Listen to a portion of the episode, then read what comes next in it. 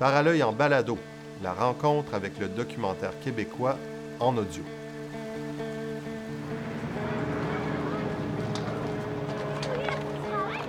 Bonjour, bienvenue à Parallèle en balado.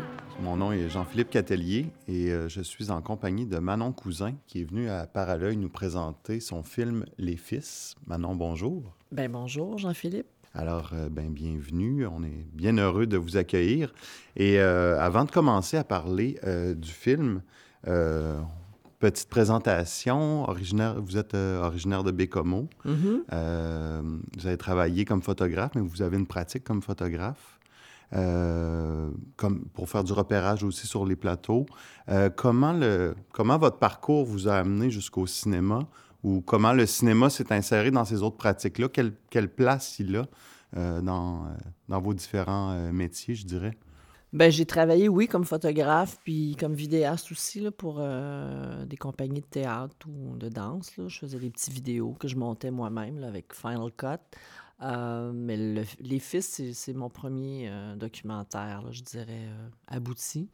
c'est un projet qui est proche de moi aussi parce que, bon, il, y a, question de, de, mon oncle aussi. Donc, c'est un projet que j'avais, j'avais que je portais depuis pas mal d'années. Hmm. C'est une recherche que je voulais faire aussi sur tout le, le passage des fils dans le quartier de la Pointe-Saint-Charles dans les années 60. Ça m'intriguait, j'en savais, j'en savais très peu. Euh, ben, ben, justement, comment tu le présenterais euh, à ceux qui nous écoutent, qui l'ont peut-être pas vu? Comment tu le pitcherais, ce, ce, premier euh, long métrage? ben, en fait, c'est ça. C'est un, un, film sur les prêtres ouvriers de Pointe-Saint-Charles. Donc, moi, mon oncle était un de ces hommes-là.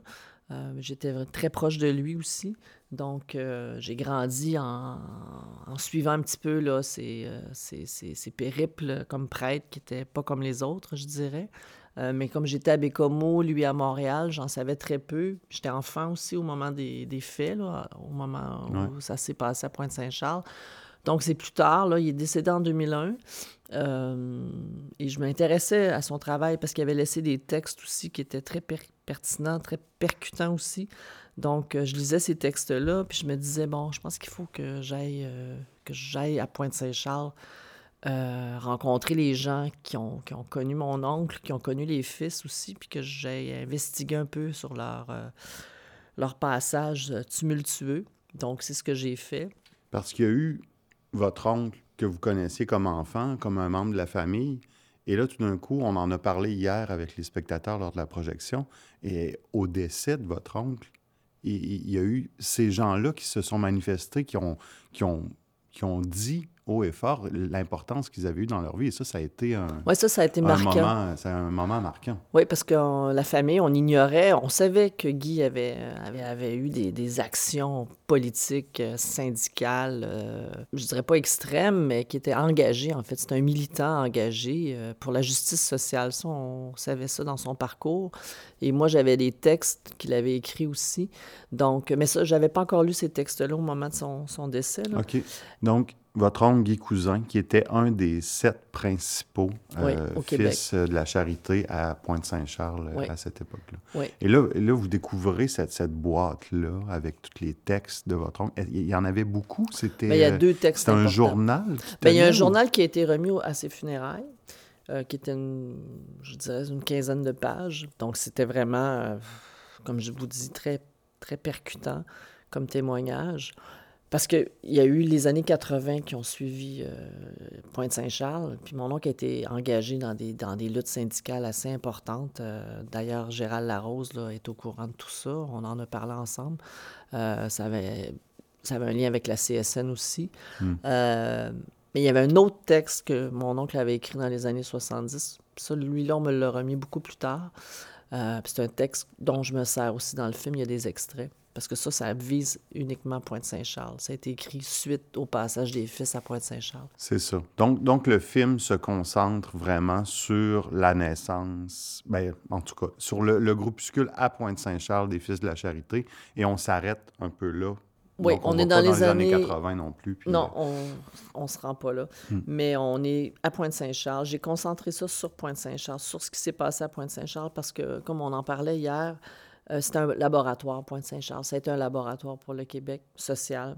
Et ça, c'est quelque chose que moi, j'ignorais. Chose qu'on ignore, vraiment. Vraiment. Il y a certaines personnes qui peuvent peut-être le savoir. Tu sais, quand on est un peu euh, proche de l'aide juridique, on sait que le- le- le- la, la naissance de l'aide juridique est, est associée à Pointe-Saint-Charles. Mais là, déjà, les, le modèle CLSC du La Québec... même chose. Ben moi, c'est en faisant ma recherche que j'ai découvert tout ça. Et plus j'avançais dans ma recherche, plus je voulais en connaître, plus je voulais en savoir. Donc, j'ai avancé dans ma Ça, ça recherche. devait être passionnant. C'était comme une investigation que je faisais. C'était comme une enquête, en fait. Ben, pas une enquête, mais c'était... Je découvrais, je connaissais rien, puis on, on- on me fidait, je veux dire, on, on m'apportait euh, Ouais. des éléments. Et plus j'avançais dans cette recherche, ben, plus je me disais, c'est un film, il faut absolument que je fasse un film. Ces gens-là vieillissent aussi. Il faut, Il faut prendre leur il faut que témoignage je prenne- maintenant. Exactement. Et c'est ce que j'ai fait. Je vous propose qu'on en écoute un, un premier extrait. Alors, euh, on va aller découvrir un peu où, où il vivait.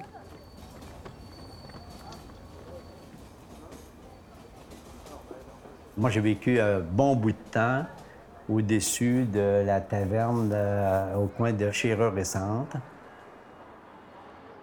Et là, on avait nos rendez-vous le dimanche. À Famille, c'est là qu'on faisait nos rencontres, euh, l'ensemble des fils des différentes, euh, des différentes euh, maisons. Chaque souper amenait son lot de partage sur oui, ce qui s'est passé dans, dans la journée, mais aussi de l'actualité. Ça nous permettait d'approfondir nos réflexions parce que c'était des gars, tu sais, instruits, allumés.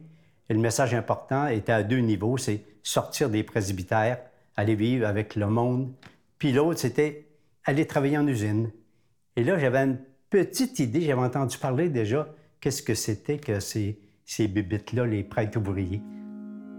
Les fils de charité, ici au Québec, il n'y a personne encore qui travaillait dans les usines, mais en France, c'était un peu leur marque de commerce. C'est comme ça qu'ils sont vraiment fait connaître et c'est une façon de se distinguer de l'Église traditionnelle.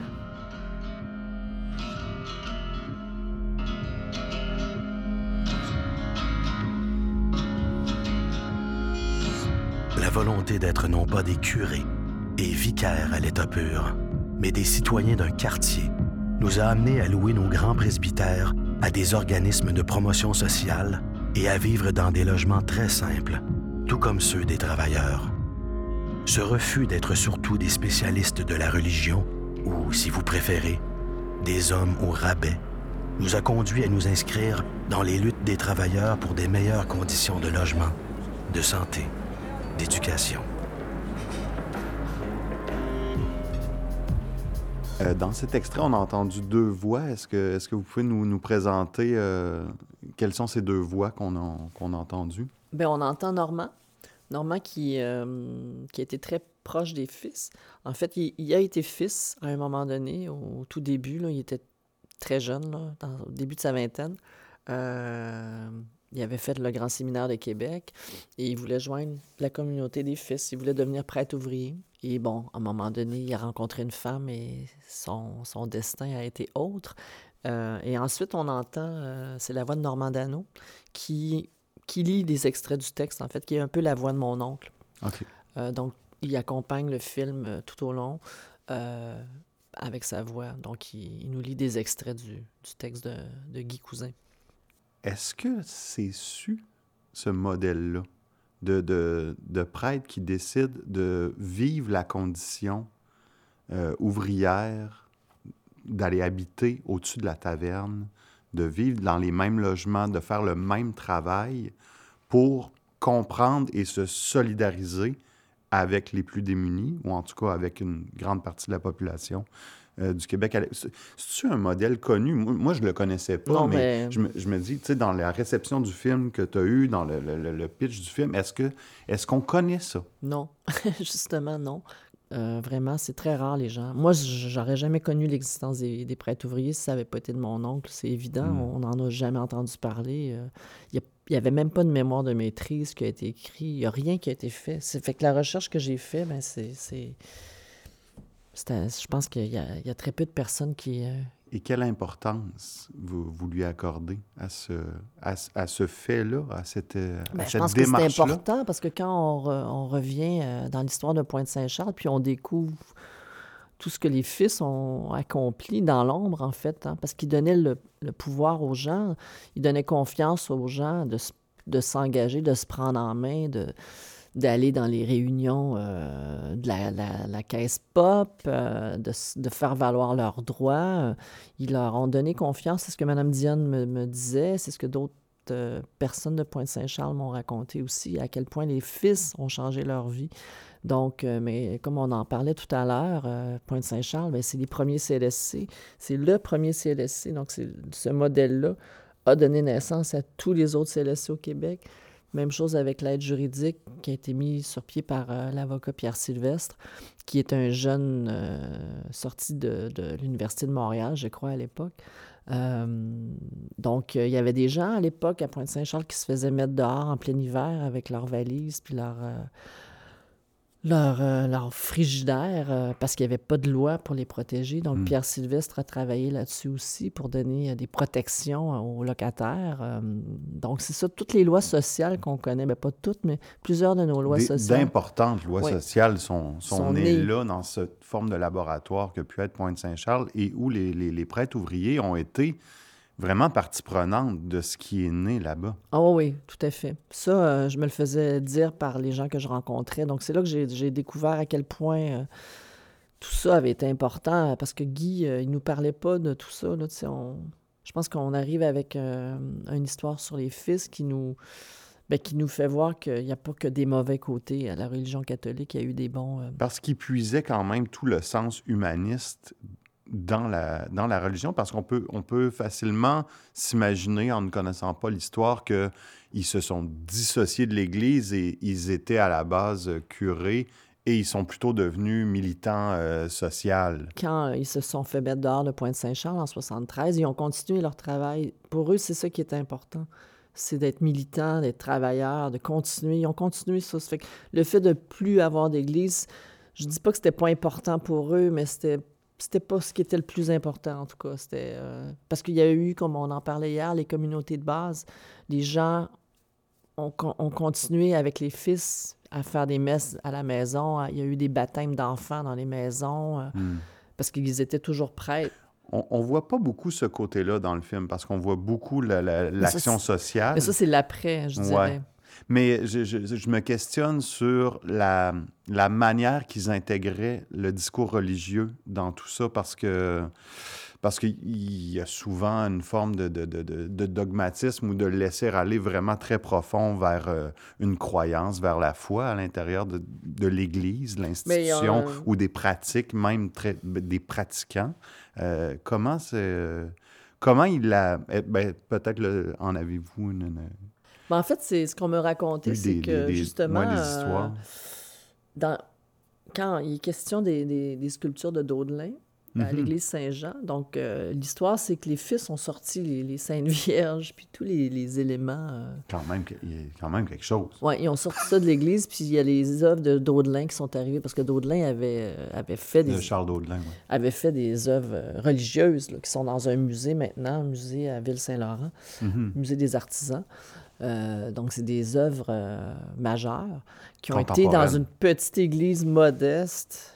C'était là, tu sais. C'était le vouloir aussi de Charles Daudelin. À l'initiative ah, de, Charles Daudelin qui voulait que ces œuvres-là soient dans une petite église. Ben, il euh. voulait que, oui, il connaissait l'existence des fils, puis probablement qu'il adhérait aussi à leur, à leur façon de... Parce que c'était la Révolution tranquille, hein, c'était l'après-Révolution tranquille. Ça fait que ça, c'était des acteurs...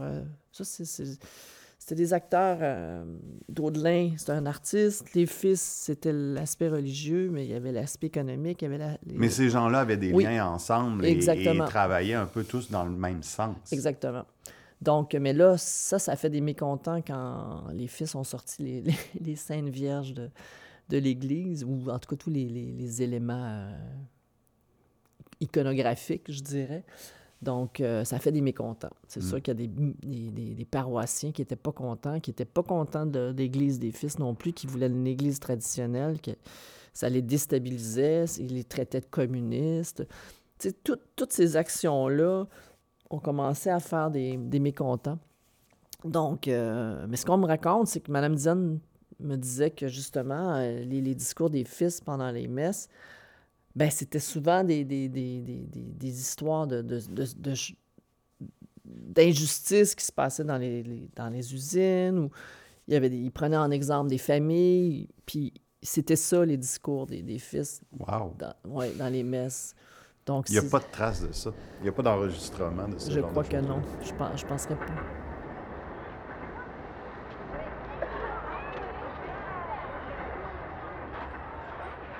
La théologie de la libération, c'est quoi? C'est d'inciter les pauvres, les démunis, les écrasés de la société, les inviter à se regrouper et à développer dans leur regroupement cette conviction que Dieu Créateur est avec eux. Et que conséquemment, s'il est avec nous, eh bien, nous pouvons prendre toute notre place au soleil dans ce monde. Et faire ça, c'est chrétien. C'est pas communiste.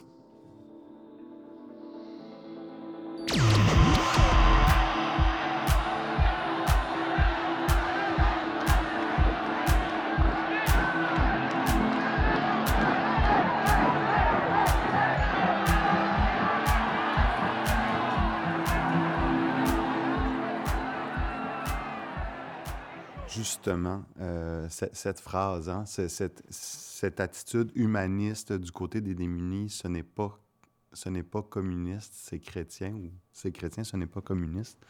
Euh, quelle, quelle, résonance ça a pour vous?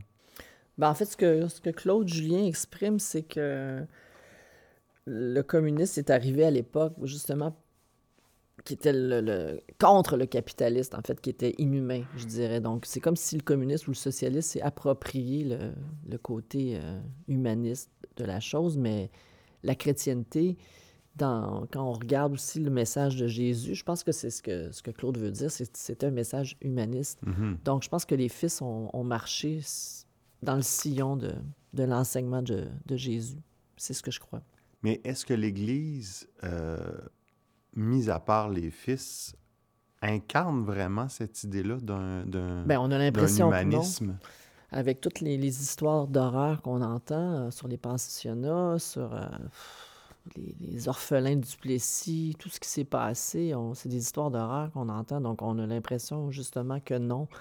Mais là, avec les fils, ben, on a quand même... Euh, un ballon qui, nous, euh, qui nous ramène un peu à, ce que devrait être l'Église, en fait, ou ce que proclamait être l'Église. Mais quand on regarde les richesses euh, de l'Église catholique à Rome, et, je que de contradictions. C'est ça, c'est ça. Les gens ont décroché aussi de l'Église à, cause de tout ça, parce que c'est hypocrite aussi souvent. Donc, euh, je pense que l'histoire des fils, ben, au moins, nous, nous ramène vers ben, mm. C'est inspirant, c'est vraiment inspirant. fait comme. Enfin. Que, que serait l'Église si c'était de cette manière-là ça aurait que c'était envisagé? Ça aurait pu être ça. Parce que, bon, les fils en France aussi, sont, quand je suis allée en 2013 pour ma recherche, j'ai rencontré beaucoup de fils français. Comme j'expliquais hier, euh, je sais que les fils sont nés en France mm-hmm. pendant la Deuxième Guerre, alors que, bon, les hommes étaient au front, ils on manquait de, de travailleurs dans les usines. Donc, ils sont allés travailler. Donc, c'est un peu comme ça que le, mouvement des fils est né en France. Et ça fait des petits. Ils en ont envoyé quelques-uns ici au Québec dans les années 50. À Pointe-Saint-Charles, leur implication euh, a, donné naissance. Mais là, ils travaillent en usine, ça s'installe tranquillement et on, on insiste là-dessus aussi dans le film sur le fait de passer du temps en usine à vivre avec les travailleurs, ça crée des liens et tranquillement, il y a quelque chose qui grandit de l'intérieur euh, et qui, qui, qui, va donner naissance à, au syndicalisme. Euh, ben, le, ben, le, syndicalisme existait avant. mais à euh, l'intérieur des usines où travaillaient ces gens-là. Au Québec, bon, la Dominion Textile, il y a eu avec Madeleine Parent, il y a eu bon, des combats dans, les années 40, avant avant ben l'arrivée des fils. Mais euh, je pense que c'était euh, le syndicalisme moderne qu'on a connu là, Euh, il y a eu le Front commun en 72. C'était nos luttes nationales, nos luttes politiques, syndicales. Tout ça s'inscrivait dans une même, dans une même euh, tangente, je dirais. Donc, les fils étaient là-dedans. Bon, on va aller en écouter un troisième extrait, justement, sur ces questions de, de syndicalisme. Et les gars m'ont convaincu aussi, puis je l'ai fait le lien assez facilement, que se battre pour euh, les conditions de travail, c'était vivre l'Évangile. C'était descendre des chairs, des balustrades pour aller sur le terrain et dire on est ensemble, on va le faire ensemble.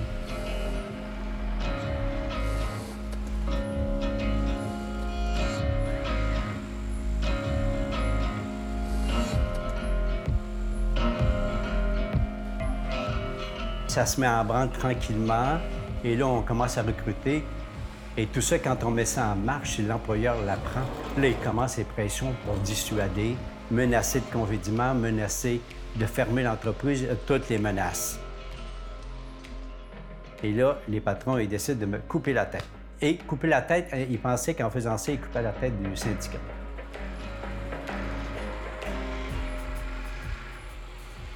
Moi, je suis mis dehors. Et là, je reviens au travail au mois de janvier. Quand je reviens à l'usine, au lieu de m'ordonner mon travail, ils me mettent balayeur et laveur de toilettes. Vraiment pour m'écœurer, pour me casser. Les toilettes, elles lavaient une fois par semaine. Là, il fallait que je les lave à tous les jours. Puis ce qu'ils n'ont pas réalisé, c'est que je passais mes journées dans les toilettes des femmes. Et là, chaque fois qu'il arrivait une femme, je sortais, mais la plupart disaient Non, non, sors pas, sors pas. Et là, ils me demandaient des informations, c'est quoi qui avançait. C'était le milieu privilégié pour communiquer, parce que les boss, ils ne pouvaient pas venir dans les toilettes des femmes. Mais comme ils m'avaient obligé à les nettoyer à tous les jours pour m'écœurer, c'est devenu un contact privilégié. Je dirais quasiment du Che Guevara. Tu fais du, quelque chose à dessous, puis ils s'en aperçoivent pas. C'était... Alors là, j'ai retrouvé mon père, me disait, c'est pas grave, brasser de la marde pour, euh, pour la cause, euh, de la vraie marde, là, ça me dérange pas, je suis capable de le faire. Là, avec cet exemple-là, on voit vraiment concrètement la teneur de, ce qu'ils pouvaient faire à l'intérieur des usines en, termes de, bougies d'allumage, de mobilisation, mais toujours en mettant les gens de l'avant, en incitant les gens à prendre leur place. En fait, Normand, c'est ça, ce qui explique, c'est qu'il est dans une usine principalement de femmes. C'est des femmes qui sont là, mais qui se font. Les hommes se font exploiter, les femmes encore plus. Les femmes gagnent moins. Les femmes n'ont pas trop tendance non plus à vouloir s'affirmer ou à. Elles font leur petit travail. Encore moins. On est une couche encore plus d'exploitation. Donc, Normand, qui, qui était, euh, il était là pour, euh, pour, pour, se battre pour elle, en fait. Donc, euh, ils ont voulu le casser parce qu'ils l'ont vite repéré que c'était un leader, puis qu'ils ils l'ont mis dans les toilettes en pensant qu'il allait rester là, puis que ça, ça aurait aucune euh, portée. Mais bon, c'est pas ça qui s'est passé. Ils se sont trompés. Ils se sont trompés. Euh, donc, c'est beau. L'histoire de Normand est très touchante aussi, là, parce que, tu sais, il, il, parle du, salaire que gagnaient les femmes versus celui des hommes. Il y a déjà une disparité. On est encore là-dedans. On en parle encore de tout ça, de ces, de ces disparités euh, de salaire là, entre les hommes et les femmes. Et, arrive finalement, la, la, la, en 73, l'Église qui, qui, qui, décide de, de retirer d'enlever les fils de l'église de Pointe-Saint-Charles. Est-ce que, est que vous pouvez nous raconter, on l'apprend dans le film, mais est-ce que vous pouvez nous le raconter un peu, comment ça s'est passé? Ben justement, en fait, ce qui s'est passé, c'est que, bon, les actions des fils, Mme Diane l'explique bien, c'est que ça commençait à être très dérangeant pour les gens, pour une partie des gens de la Pointe-Saint-Charles, parce que c'est pas tous les gens de la Pointe-Saint-Charles qui étaient derrière les fils. Il y en a qui étaient vraiment dérangés par les fils, euh, dont les notables, qui, eux, voyaient leurs petits privilèges euh, ils, perdaient leurs petits privilèges, en fait. Euh, oui, puis les, les, gens commencent à être sur le conseil d'administration de, la Caisse populaire. Ça, ça, commence à aller loin, là. Oui, oui, il y avait des gens, des notables, justement, qui, qui possédaient les, les, les, appartements, les logements, euh, qui étaient justement sur les conseils d'administration des, des, de la banque. Euh, donc, quand les fils sont arrivés, puis qui, qui ont incité les gens à, à, se prendre en main, puis à, à, cesser de se faire exploiter, en fait, euh, là, ça a dérangé, puis c'est allé jusqu'au clergé, parce que ces gens-là avaient un lien direct avec euh, l'Église de Montréal. Ils pouvaient leur parler directement. Donc, à ce Oui, il y avait beaucoup de liens entre les notables et l'Église, pas mal plus quand le... En tout cas, c'était pas les mêmes relations que Exactement. le peuple avec les Donc, c'est ça qui s'est passé, c'est que les fils étaient dérangeants. Ouais. C'est comme ça que l'exprime Madame, euh, Madame Dionne. Les fils étaient très dérangeants. Et il y a eu des, euh, des, des- des discussions pour que, justement, on fasse perdre aux fils euh, leurs deux églises de Pointe-Saint-Charles, l'église Saint-Jean et l'église Saint-Charles. Donc, en 73, il y a eu une cassure. Les fils ont perdu leurs églises.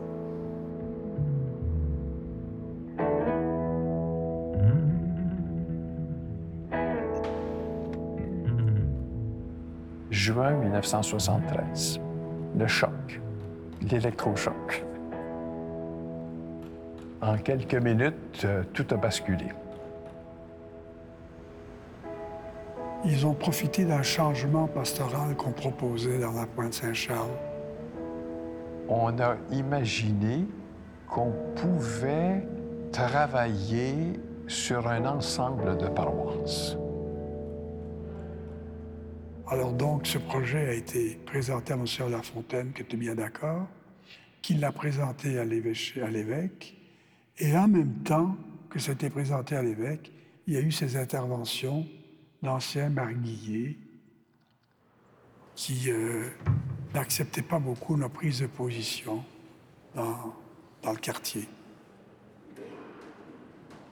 les gros de la paroisse, là, c'est ceux-là qui étaient toujours proches de l'Église, euh, qui contrôlaient tout, là. C'est, c'est arrivé qu'eux autres, là, là, ça dérangeait, là. Les fils commençaient à être très dérangeants. Alors, ils ont été à l'archevêché, se sont plaints.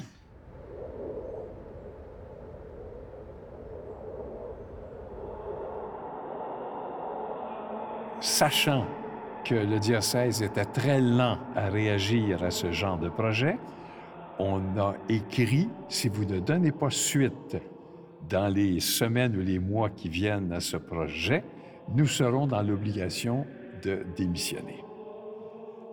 Ce qui est une erreur diplomatique assez grave. On ne parle pas comme ça aux autorités. Et comme à l'époque, il y avait un des prêtres en nombre suffisant, le diocèse pouvait se passer des fils de. Alors, la réponse, c'est démissionner.